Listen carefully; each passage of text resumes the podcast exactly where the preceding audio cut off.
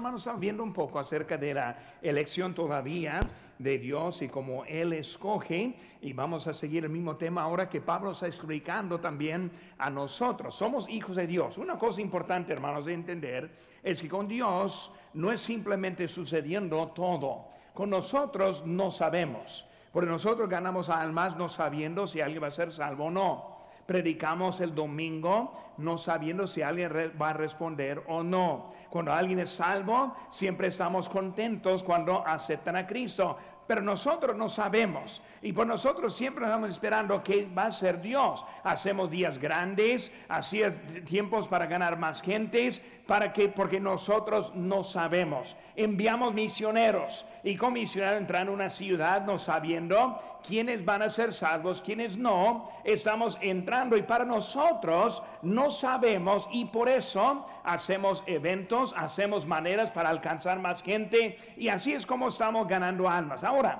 Con Dios ya lo sabe. Y cuando pensamos en eso, muchas veces batallamos para juntar las ideas de lo que Dios sabe y establece y cómo nuestra voluntad entra y, y, se mete en eso. Por eso, en pocas palabras, Dios sabe quiénes van a ser obedientes, quiénes van a desobedecer.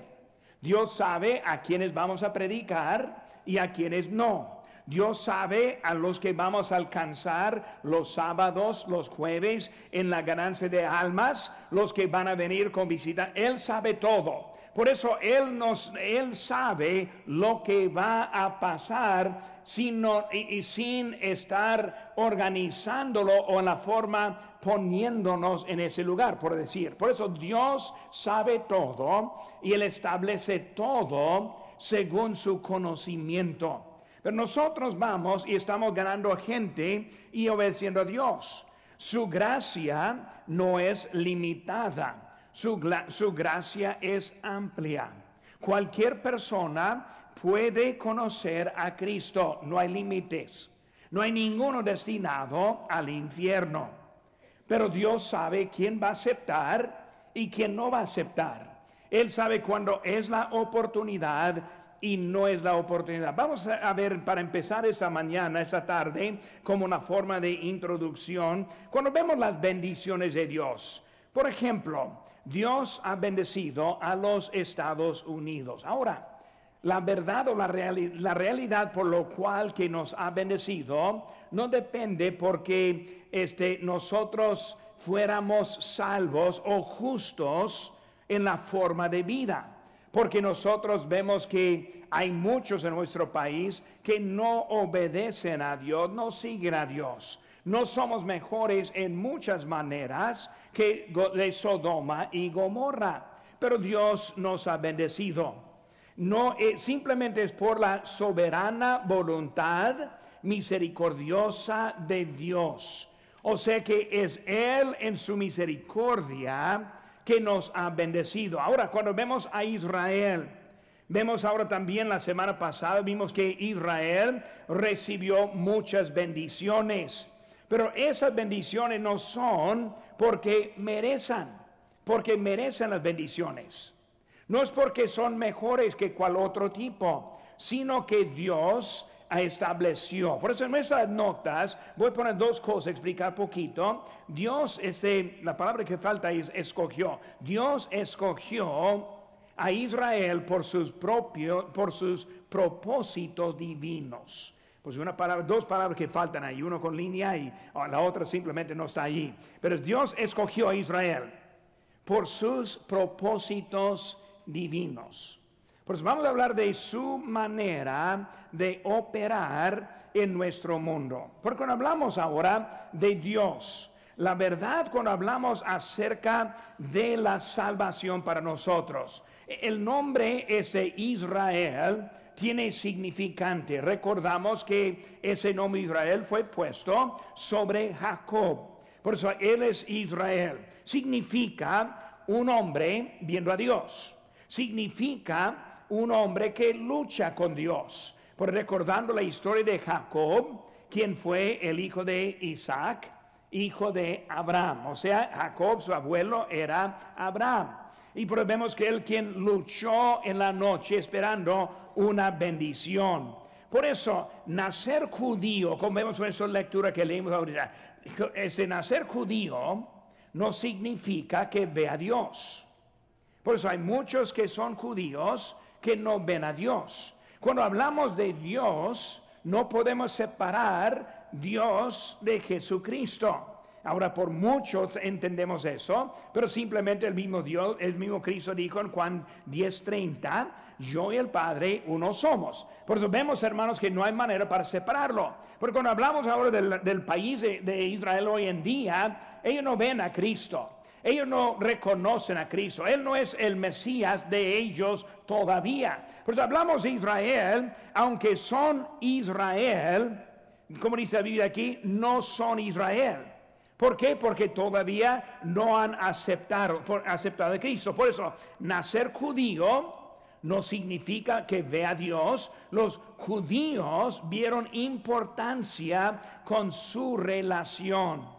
Ellos siempre hablaban de Abraham, su padre. Lo vemos en Lucas 3:6. Haced pues frutos dignos de arrepentimiento y no comencéis a decir entre vosotros mismos, tenemos a Abraham por padre, porque os digo que Dios puede levantar hijos a Abraham aún de estas piedras. Pues él está diciendo, aunque piensan que son de Abraham, no necesariamente son de Abraham, porque en una manera que son es simplemente físicamente y no espiritual.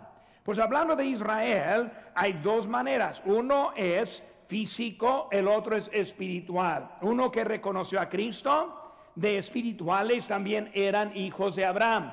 De otra manera, simplemente su, su descendencia física.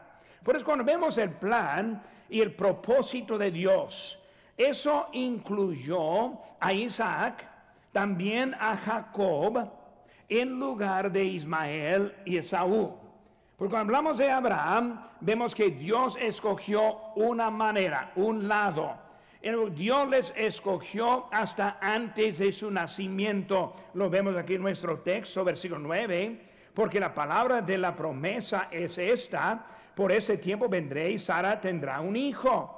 Y no solo eso, sino también como cuando Rebeca concedió a, una, a uno de Isaac, nuestro padre, pues no habían aún nacido ni habían hecho aún ni bien ni mal, para que el propósito de Dios, conforme a la elección, permaneciese no por las obras, sino porque Él llama. Cuando hablamos, hermanos, de las obras, no somos salvos por las obras, lo entendemos con nosotros. Pero igual hablando con los descendientes de, descendientes de Abraham. Por eso simplemente siendo hijo de Abraham, no les contó para ser hijo de Abraham. Ahora estoy hablando en forma bien confundida, si se escuchen conmigo. Pero, o sea, uno que es hijo de Abraham en el sentido de la promesa. No está hablando de la carne, sino está hablando del espíritu. Por eso, cuando hablamos de Abraham, Ismael, Isaac, Isaac es el que fue hijo espiritual, no solo físico. Y por eso eh, a él es contado como hijo de Dios. Por eso los judíos siempre hablaban de su descendencia, pensaron que pensando que hubo algo de ganancia porque mi padre es Abraham, mi padre es David.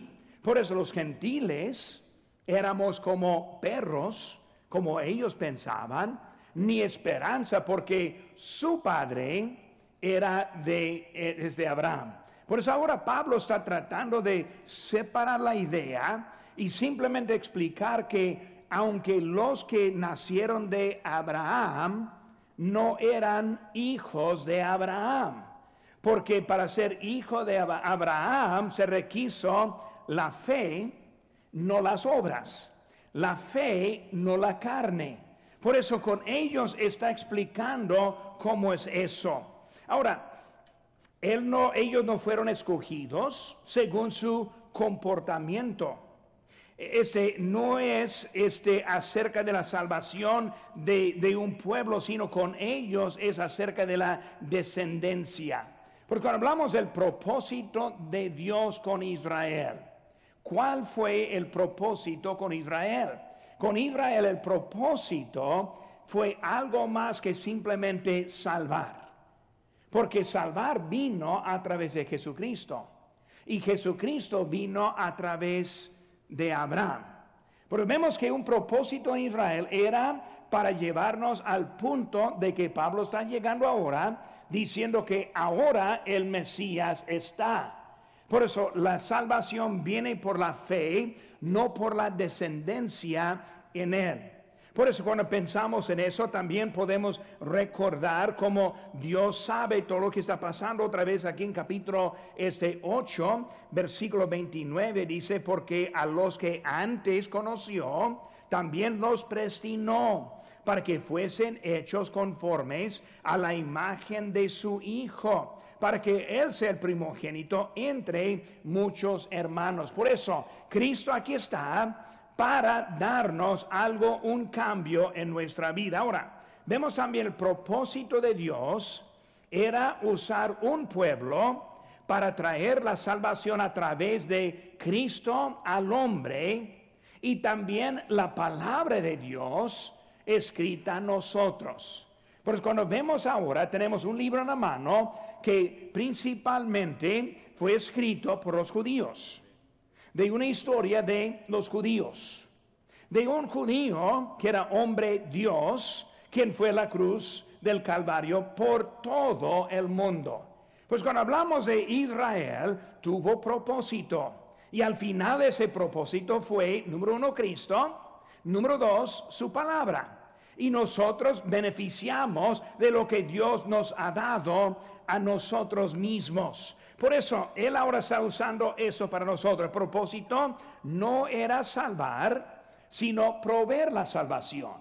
Pues llegando ahora con Pablo, Él está tratando de juntar los este, judíos con también los gentiles.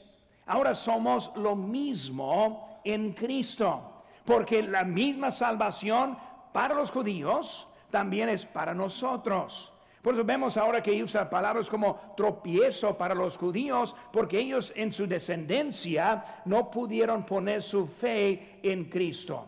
Por eso, cuando hablamos de lo que Dios en su decisión ha hecho, vemos este, una revelación que está diciendo desde Malaquías capítulo 1. Busca conmigo, hermanos, ahora al libro de Malaquías, muy fácil para encontrar. Es el librito antes del libro de Mateo.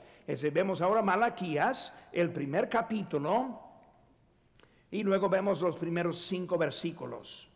Dice, profecía de la palabra de Jehová contra Israel por medio de Malaquías. Interesante como él está presentándose contra Israel.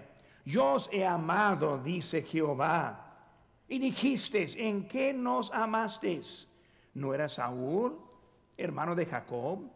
Dice Jehová, y amé a Jacob, y a Esaú aborrecí, y convertí sus montes en desolación, y abandoné este, su heredad para los chacales de desierto.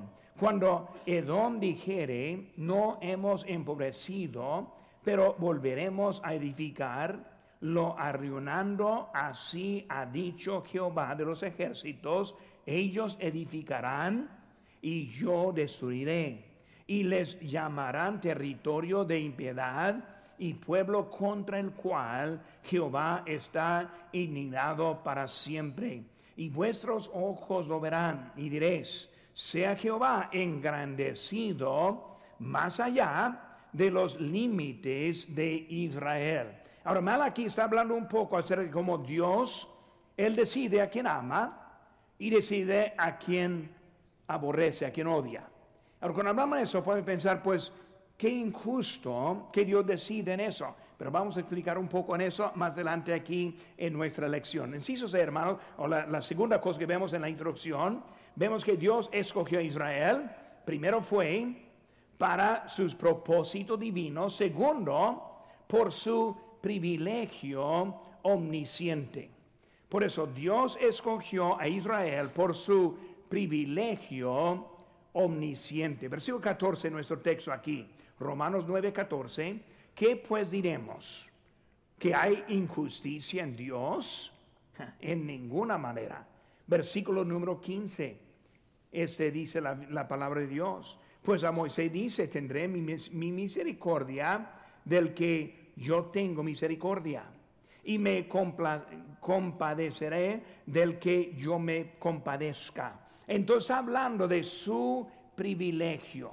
Primero, es Dios justo en su decisión. Y esa pregunta fue presentada aquí, que vemos en versículo número 14, que pues diremos que hay en Dios, que, que, hay injusticia en Dios en ninguna manera. Por eso vemos, hermanos, que Dios ahora escogió a Israel por su privilegio omnisciente. O sea, Él es Dios. Él no necesita explicarnos nada. Yo no necesito entender nada. Él es Dios. Mi opinión no vale nada. Él es Dios. Yo puedo estar al de Dios o en contra de Dios. Y hoy en día hay muchos en contra de Dios pensando que van a ganar y van a perder. Hoy en día, y voy a predicar muy pronto acerca de poca de profecía para que entendamos lo que está pasando en Israel. Ayer o antier, este, Turquía hizo una, una declaración que van a eliminar a cada judío de Israel. Porque en contra de porque están en contra de Dios. Odian a Dios. Han decidido que están en contra de Dios. Y algunos piensan que van a ganar. Y así vemos también en nuestras vidas. He hablado con algunos que han dicho, pues no, Dios, Dios ha hecho eso, que el otro empieza a culpar a Dios. Y siempre les digo, este, al final hay que recordar, eres tú que vas a estar ante Dios un día y no Dios ante ti. Es Dios que tiene poder y tú no. ¿Es Dios quien te va a bendecir o no? Pues puedes estar enojado, pero vas a encontrar que al final no está bien.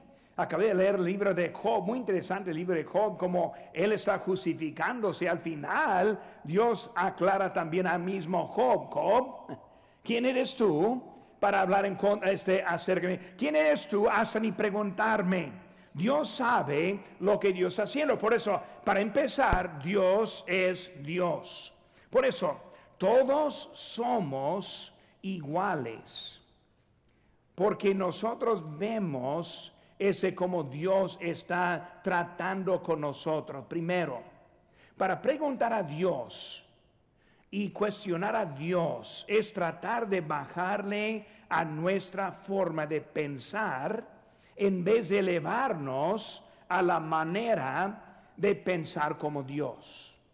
Porque cuando yo pregunto a Dios y tengo dudas en Dios, estoy tratando de bajar a Dios al nivel humano, a nuestra forma de pensar, en vez de elevarnos a la forma de Él.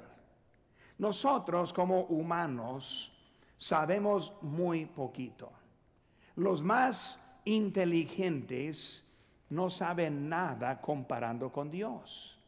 Nosotros tenemos una, este, una distancia muy poca de lo que podemos ver y entender. Cuando Dios ve todo. Él ve todo lo que estuvo en el pasado, lo que está pasando en este momento, lo que pasará en el futuro. Él sabe lo que va a pasar con nuestras decisiones, que va a resultar lo que pasará en el futuro. Porque cuando hablamos con Dios es como un, una mosca. Una mosca tratando de tener un debate con un humano. Porque Dios sabe todo. Pues cuando hablamos de Él, este, simplemente preguntarles eso. Dios, este, su, su presencia, no tiene que darle al hombre la oportunidad de ver lo que haría. Dios ya lo sabe como si ya hubiera sucedido. Cuando hablamos de Dios, Él sabe todo. Por eso cuando hablamos de su privilegio, el ejemplo de su privilegio es que Él hace lo que Él quiere hacer. Él es el quien está poniendo todo en orden. Él está poniendo la vida en todo. Y por eso, hermanos, cuando hablamos de los que, este, de, lo que hizo, pueden ver, hermanos, el ejemplo de becerro de oro. Tenemos ahí el texto en, en Éxodo 32, 28. Y los hijos de Leví lo hicieron conforme al dicho de Moisés y cayeron del pueblo en aquel día, que como tres mil hombres. Cuando ellos pecaron, recordamos, cuando ellos pecaron, todo el pueblo estuvo adorando el becerro de oro. Pero todos no murieron, sino tres mil. Porque solo tres mil. ¿Quién escogió aquellos tres mil? Porque unos sobrevivieron y otros murieron. Es Dios quien decide. Pues nosotros entendemos lo que va, pero vemos que Dios es el que está ordenando. Cuando hablamos de Faraón, versículo 17 de nuestro texto, porque la escritura dice a Faraón, para esto mismo te he levantado para mostrar en ti mi poder y para que mi nombre sea anunciado por toda la tierra. Faraón, estás en el plan de Dios. ¿Qué? En estar en contra de Dios. Estar en el plan de Dios. ¿En qué? En tratar de ser más difícil al pueblo de Dios. Estás en el plan de Dios, aunque estás haciendo todo en contra de Dios. ¿Para qué? Para que Dios mostrara su poder a este mundo y precisamente a su pueblo nosotros no vemos, pero Dios ya lo sabe. Ahora vamos a pensar en su gracia, porque muchas veces queremos ver en su justicia, en su juicio, pero no vemos en la gracia. Por ejemplo, porque los tres mil que adoraron al becerro, o porque no decimos porque se salvaron los que no, su gracia su misericordia. Escapó la muerte a aquellas personas. Por eso vemos, hermano, también vemos la necesidad de cuestionar a un Dios infinito.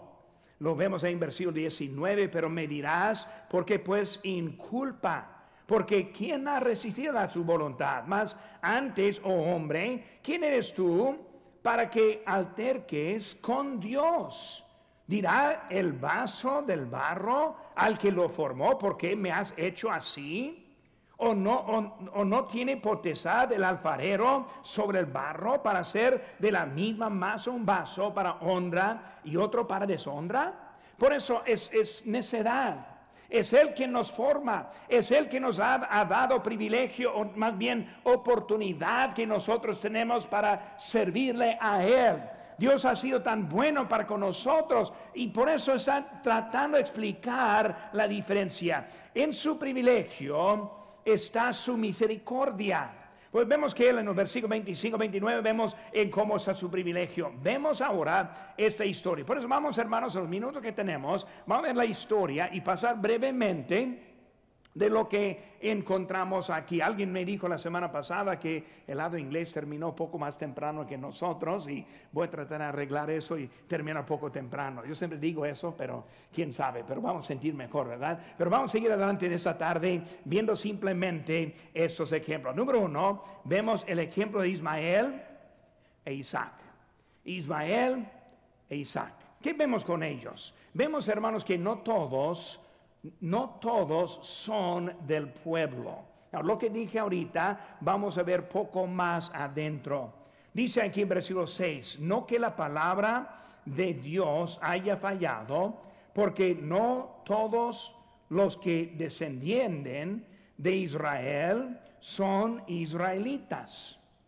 Por eso, mi padre es Abraham.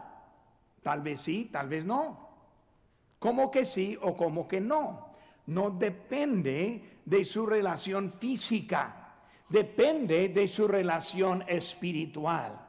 Y por eso cuando hablamos de él está explicando que no son todos ellos. Los judíos eran muy orgullosos pensando, no, pues los pobres gentiles, ellos no tienen lo que nosotros tenemos y de veras tuvieron muchos privilegios de Dios. Pero lo más importante es la vida eterna. Y con eso no todos son israelitas. Ahora, recordando, los israelitas también estuvieron presentes cuando Cristo resucitó de la muerte, estuvieron presentes en el libro de Hechos con el inicio de la iglesia, predicando primero en Jerusalén, pero en vez de aceptar, rechazaron. Pues aunque son israelitas, ya no son israelitas. ¿Por qué? Porque la fe de, de, Israel es lo que le falta. No todos son pueblo también, no todos son de la promesa en versículo 8.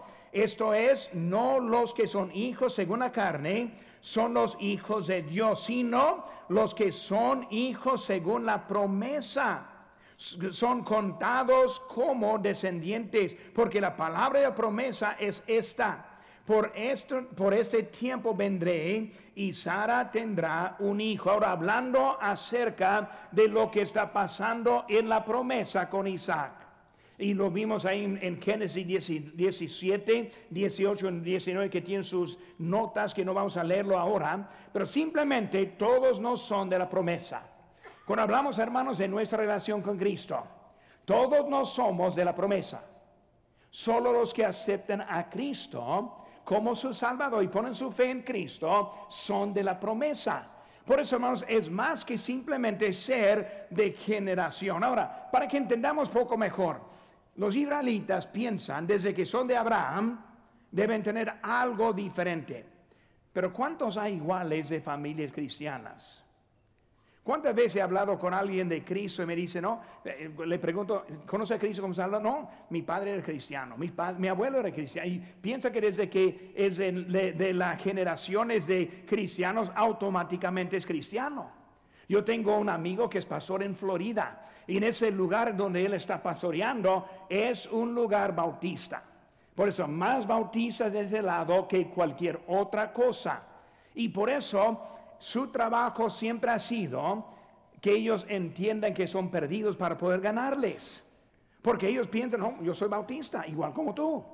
Aunque está bien a gusto con la vida, viviendo como el mundo, nunca va a la iglesia, nunca ha tenido una relación con, Cristo, pero desde que su padre era, desde que la iglesia tiene su nombre adentro, ellos piensan que están bien con Dios. Así es la, la mentalidad. Y hermanos, es un peligro con sus propios hijos.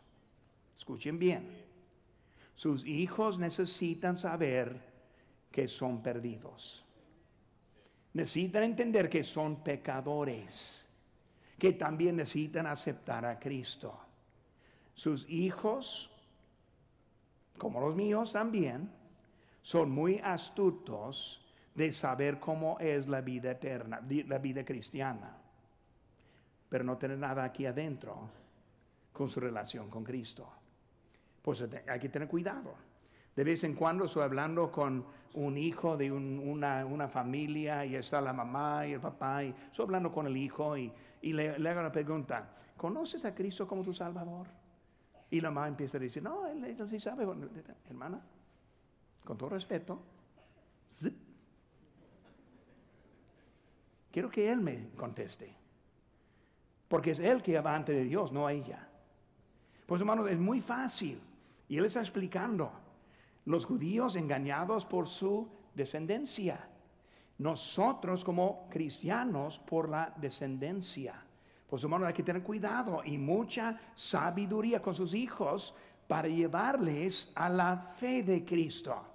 No la herencia, no la conducta cristiana, no teniendo la ropa de cristiano, el vocabulario de un cristiano, sino que sea un cristiano del corazón. Y por ejemplo, como, padre, yo pasé en ese tiempo con mis hijos, mis hijos chicos en la casa, siempre pensando ahora, hijo, quiero que conozcas a Cristo, no, no simplemente te portes como uno, por si no te portes bien, yo te voy a castigar eso, yo no voy a corregir eso. Pero yo quiero que tu corazón está bien con Dios. Por eso, hermanos, algo importante que Él está enseñando con nosotros. ¿Por qué? Porque todos son israelitas, no son israelitas, no todos son del pueblo, no son todos de promesa. Número dos, vemos el ejemplo de Esaú y Jacob.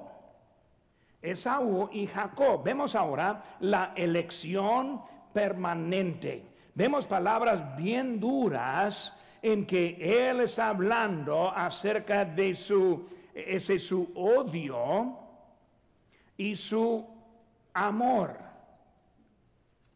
Muchos batallan con eso. ¿Cómo es que odia a Esaú? ¿Cómo es que ama a Jacob? Y, cuando vemos sus vidas, muchas veces puede estar preguntando, no, no lo entiendo. Déjenme decirles, hermanos, en eso. Primeramente, Dios odia al pecado. Odia. Él odia. Ahora, muchos dicen Dios odia al pecador, digo al pecado y no al pecador, no es cierto. Si sigue como pecador, también recibe el odio. Él no dio lo que hacía Esaú, sino a él. Nosotros estamos bajo la gracia de Dios o la ira de Dios. Depende de lo que hago con mi decisión con Cristo, determina en cuál lado ando. En este lado, en mi vida arrepentida, mi fe en Cristo, tengo el amor. En este lado, si no tengo mi fe en Cristo, estoy en el odio. Con Dios no hay nada en medio. Los que están en infierno, van a sufrir iguales. Esa hermanita tan bonita, tan buena, que hace todo tan bien, pero nunca puso su fe en Cristo, sufrirá igual como el Chapo Guzmán. es igual. Es asesina. Es igual, eh, eh, ni modo. Un punto es igual de todo. Pero nosotros queremos pensar diferente. Y muchas batallamos, luchamos en eso. No, esa, esa, no, hermanos, todo lo que Dios está explicando es cómo es su odio. Es una elección permanente. Cuando vemos la historia de Saúl, recordamos la historia de, de su primogenitura. Cuando él lo vendió por una comida. Y luego perdió. Y luego ahora Jacob. Y luego después la bendición Jacob le engañó y ahora tiene la bendición. Hermanos, vemos que Esaú todavía era bendecida físicamente. Vemos que su vida fue cuando él recibió a Jacob años después. Eh, Jacob pensaron, uh, él me va a matar por lo que no, no te preocupes, yo tengo mucho, yo estoy bien, Esaú estoy bien bendecido en este mundo. La diferencia era su alma. Pues hermano, cuando hablamos de Dios está enseñándonos esa importancia que muchas veces no entendemos. También el propósito mostrado en el inciso B. Versículo 12. Se le dijo, el mayor servirá al menor. ¿Cómo está escrito? A Jacob amé, mas a Esaú aborrecí. Por eso vemos, hermanos, que está mostrando el propósito. Dios aborrece el pecado, Dios aborrece la desobediencia. Todo está basado en la omnisciencia de Dios. Él está mostrando, yo conozco su corazón. Desde antes de su nacimiento, como dice aquí, antes que escogió, ya te aborrecí. Y ya recibía a Jacob desde antes, porque él sabía lo que Jacob iba a hacer. Él sabía lo que Esaú iba a hacer. No hay nada de sorpresa con Dios. Todo basado, puse ahí Romanos 8, 29 de nuevo. Vemos ahora cómo su propósito se ha mostrado. Seguimos, hermanos, otro ejemplo. Número 3, ejemplo de Faraón. Vemos, hermanos, con Faraón, vemos el perdón con la gracia inmerecida. Versículo 14. ¿Qué pues diremos? Que hay injusticia en Dios en ninguna manera. Pues a Moisés dice, tendré misericordia del que tengo misericordia y me compadecerá, compareceré del que me, yo me se compadezca. Y luego versículo número este, 16 todavía, así que no depende del que quiere ni de que, de que corre, sino de Dios que tiene misericordia. 18. De manera que de quien quiere, tiene misericordia. Y al que quiere endurecer, endurece. Pues vemos, hermanos, el perdón con la gracia inmerecido, inmerecida. Cuando vemos la gracia inmerecida, el perdón no basada en nuestras obras. Perdona Él basada en nuestra fe en Cristo. Él está explicando que separando las razas, judíos con gentiles, que simplemente desde que era judío no, no hizo nada, ni tampoco que es gentil hace nada. Lo que hace todo es esa gracia.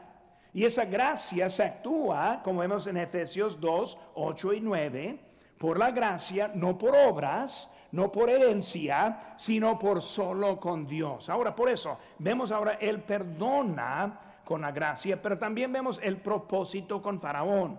Si eso ve, lo vimos, el propósito, propósito, quería mostrar el poder de Dios. Faraón, buen candidato. Tú eres rebelde. Tú, eres, tú estás en contra de mí. Yo conozco tu corazón. Yo sé lo que tú vas a hacer. Buen, buen este candidato para mostrar mi este poder a mi pueblo.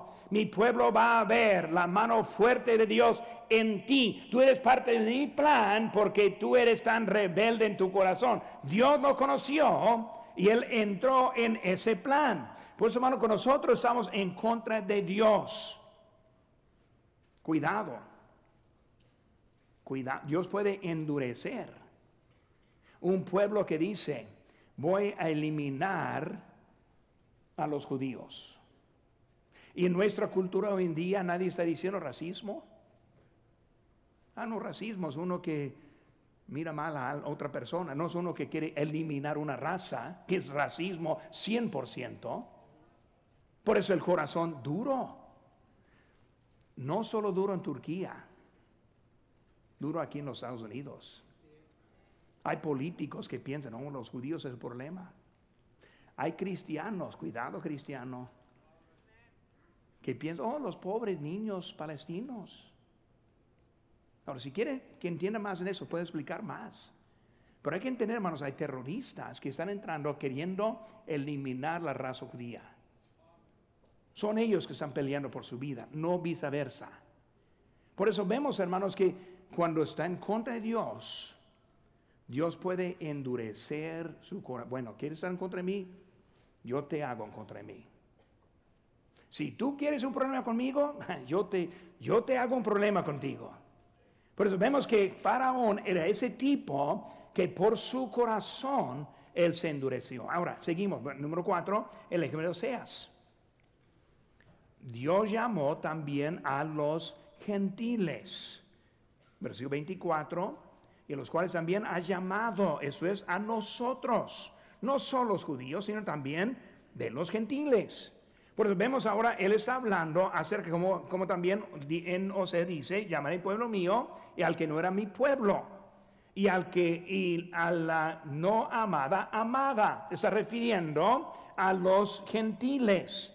Dios llamó también a los gentiles.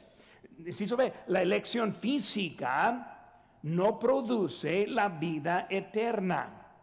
Ahora, los que piensan, ah, pues desde que ahora somos iguales, nosotros somos los judíos espirituales. No, no, no somos judíos espirituales. Somos hijos de Dios. Pertenecemos de la casa de Dios, que es la iglesia. Un judío todavía es un judío. Nosotros somos gentiles, salvos por la gracia de Dios, que extendió esa salvación por medio de Cristo en nuestras vidas. Desde, desde Oseas del Antiguo Testamento estamos viendo que también está declarando que nosotros tenemos vida eterna en su elección. Número 5, el ejemplo de Isaías. Vemos que no solo, digo, solo el remanente será salvo. El remanente será salvo. Por eso habla otra vez, misma raza. Muchos andan al contrario nuestro país, muchos al contrario. Por eso muchos que quieran, hay un remanente que es los que están siguiendo a Cristo, los que están siguiendo su plan. Son ellos que van a tener la vida eterna, no los demás. Vemos el Señor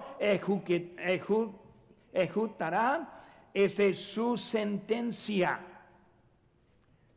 Que el Señor ejecutará su sentencia. Es Él quien va a pagar. Número 6 la conclusión de Pablo. Vemos ahora su conclusión. ¿Qué pues diremos? Que los gentiles que no iban tras la justicia han alcanzado la justicia, es decir, la justicia es por la fe, mas Israel que iba tras una ley de justicia no la alcanzó. ¿Por qué? Porque iban tras ella no por la fe, sino como por obras de la ley, pues tropezaron en la piedra de tropiezo. Y por eso vemos ahora los gentiles por la fe han obtenido justicia sin jamás buscarla. ¿Qué es eso? Nosotros no vemos a Abraham como nuestro padre físicamente. Entendemos que era judío. Por eso Dios ahora nos dio la oportunidad sin buscar la oportunidad. Era de, por gracia de Dios. Vemos a inciso B. Israel a través de la ley no había obtenido justicia, ni siquiera después de buscarla. Por eso los judíos pensando, soy judío, puedo ganarla, pero no lo pueden ganar. Nosotros ni sabiendo ahora estamos ganándola. ¿Por qué? Porque por la fe que nos es presentada. Porque muy, mucha confusión lo que estoy diciendo, pero terminamos, hermanos, en versículo 33. ¿Cómo está escrito? He aquí pongo en Sión piedra de tropiezo y roca de caída. Y el que cayere en él no será avergonzado. Está hablando de la piedra. Si la piedra caiga sobre uno, la aplasta. Si uno cae, caiga sobre la piedra, será salvo. Por esa piedra es la roca, el Señor Jesucristo. Por eso Él está diciendo en todos estos textos que no importa quién es su padre físico. Si puede poner su descendencia desde Abraham, no importa. Para nosotros no importa quién es nuestro padre, de quién es hijo, no importa. Solo importa es la relación con Cristo Jesús. Y en eso somos parejos. Dios sabe. Dios nos quiere bendecir. Dios nos quiere salvar. Y Él está esperando a cada uno que ponga su fe en Cristo. Gracias por su misericordia. Gracias que Él, a mí, un niño de siete años de edad, que me llevó la oportunidad de conocer a Cristo.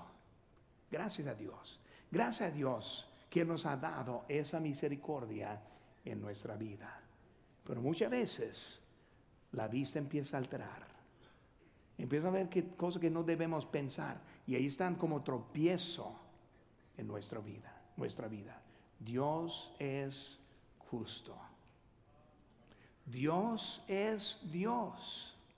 Y Él quiere compartir con nosotros una vida hermosa por toda la eternidad y en su hogar en el cielo.